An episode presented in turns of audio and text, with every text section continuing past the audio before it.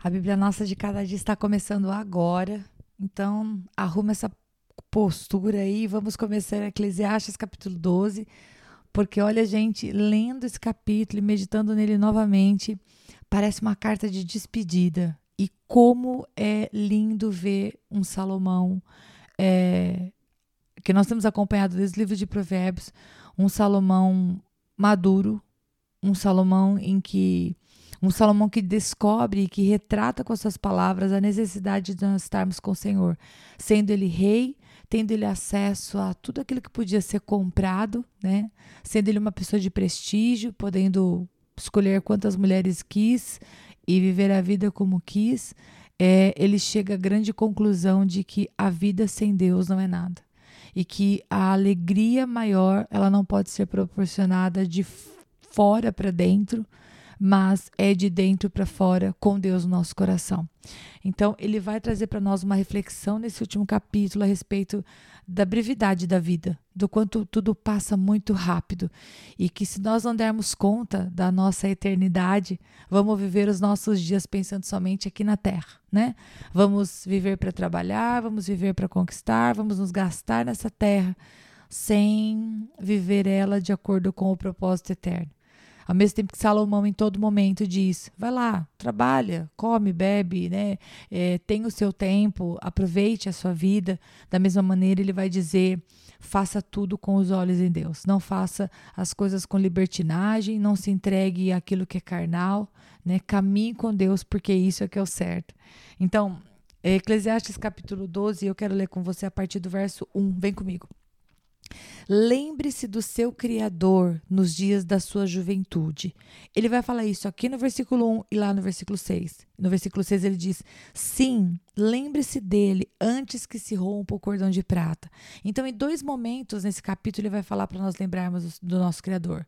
Quando somos jovens, quando temos vigor, quando temos, estamos começando é, a projetar a nossa vida, né? quando ainda temos força mas também lembremos do Senhor antes da nossa morte, né? Quando estivermos no fim, quando a maturidade nos alcançar. Vamos lá. Lembre-se do seu Criador nos dias da sua juventude, antes que venham os dias difíceis e se aproximem os anos em que você dirá: Não tenho satisfação neles. Antes que se, escureçam o sol e a lua, perdão, e a luz, a lua e as estrelas, e as nuvens voltem depois da chuva. Quando os guardas da casa tremerem e os homens fortes caminharem encurvados, quando pararem os moedores por serem poucos e aqueles que olham pelas janelas enxergarem embaçado, quando as portas da rua forem fechadas e diminuir o som da moagem. Tem um ponto e vírgula para aqui. Aqui Salomão começa a definir de maneira muito bela, muito poética, o que vai acontecendo com o nosso corpo, né, gente? É, quando os guardas da casa tremerem, Posso, podia estar falando das nossas pernas ou da força dos nossos braços, né? do vigor que se vai quando a velhice chega, né? Os moedores são os dentes, né? Quando a, os moedores forem poucos, quando os dentes começam realmente a cair, né? Ou quando é, a pessoa que olha pela janela, né? Já enxerga embaçado, está falando da dificuldade que nós vamos tendo em relação a enxergar By the way, né, hoje, ontem fui lá comprar, mandar fazer a lente do meu óculos e eu estou sem ele agora. Você viu que eu já gaguejei, já errei aqui, né? É, de pertinho para leitura, eu já preciso de óculos. Ou quando, né, o som, né, as portas, versículo 4, as portas da rua forem fechadas, né? Do que está falando isso? Está falando da dificuldade de sair de casa, está falando da dificuldade para andar, né? Ou diminuir o som da moagem, continuando. Quando os barulhos das aves os, o fizer despertar, mas o som de todas as canções parecer fraco para você. Está falando da dificuldade é, de ouvir. Está falando, né? Desde o fato de você acordar com o passarinho, porque o seu sono é leve, já não é mais um sono pesado, consistente, mas é aquele sono que te, você desperta até com o passarinho. E por outro lado, quando você tenta ouvir o som das canções, parece que está tão baixo. Verso 5: Quando você tiver medo de altura e dos perigos das ruas, quando florir a amendoeira, o gafanhoto for um peso e o desejo já não de se despertar, então o homem se vai para o seu lar eterno e os pranteadores já vagueiam pelas ruas. Sim, lembre-se dele antes que se rompa o cordão de prata ou se quebre a taça de ouro, antes que o cântaro se despedace junto à fonte, a roda se quebre junto ao poço. O pó volte à terra de onde veio e o espírito volte a Deus que o deu. Tudo fez, tudo sem sentido, sem sentido, diz o mestre. Nada faz sentido, nada faz sentido. E aqui Salomão ele vai escrever para a gente, meus queridos, é, duas coisas eu penso. Primeiro ele, ele fala daquilo que é fácil de nós entendermos, que é o nosso corpo perdendo vigor. Né, nós observarmos dia a dia que por mais que a gente se esforce, né, algumas coisas vão acontecendo conosco fisicamente, ou seja, estamos a cada dia da nossa vida caminhando para a morte física, né, que é o que é descrito de maneira tão bela aqui falando sobre a taça de ouro, né?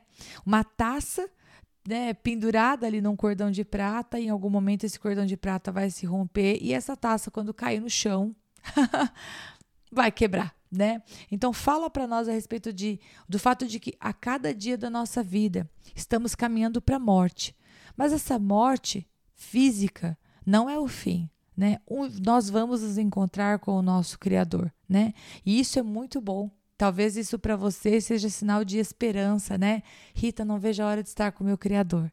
Mas talvez para você que não tenha caminhado com Deus até aqui, você pense, Rita, não vivi os meus dias da maneira mais sábia.